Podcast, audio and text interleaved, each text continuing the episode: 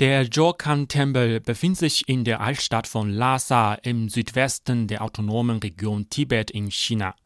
Ein Projekt mit einem Gesamtvolumen von über 40 Millionen Yuan Renminbi wurde gestartet, um den Jorkan-Tempel, ein UNESCO-Weltkulturerbe in Lhasa, besser zu schützen, teilte das lokale Büro für Kulturdenkmäler mit. Das Mammutprojekt wurde von der Zentralregierung und der lokalen Regierung zusammen subventioniert und umfasst eine Vielzahl von Schutz- und Sicherheitsprogrammen. Laut Jin Yongchun, Leiter des städtischen Büros für Kulturdenkmäler in Lhasa, solle das Projekt noch bis Ende des laufenden Jahres abgeschlossen werden. Durch das ehrgeizige Projekt sollen die Sicherheits-, Strom- und Feuerlöscheinrichtungen des Tempels verbessert werden. Den Schwerpunkt des Projekts bildete der Bau eines unterirdischen Löschwasserteichs am Rande des Tempels, um das Kulturerbe und die historischen Artefakte in den Tempel besser vor Brand zu schützen. Der Jokan-Tempel gilt als die ikonische Stätte in der Altstadt von Lhasa, wo die Bevölkerungsdichte ziemlich hoch und der Wasserdruck relativ niedrig ist.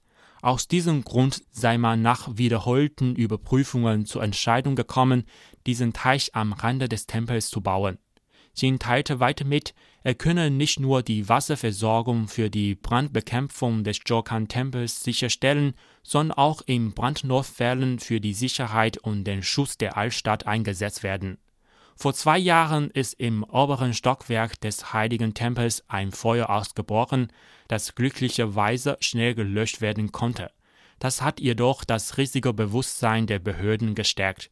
Die Regierung entschied sich, mehr in die Erhaltung und den Schutz des Tempels zu investieren. Im März hat die Verwaltungskommission des Tempels über 6 Millionen Yuan bereitgestellt, um die tausend Jahre alten Steintafeln vor dem Tempeleingang zu renovieren.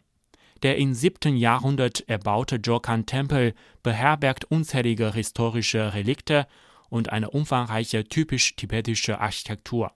Er wurde im Jahr 2000 als Teil des Potala Palastes in die UNESCO-Liste des Weltkulturerbes aufgenommen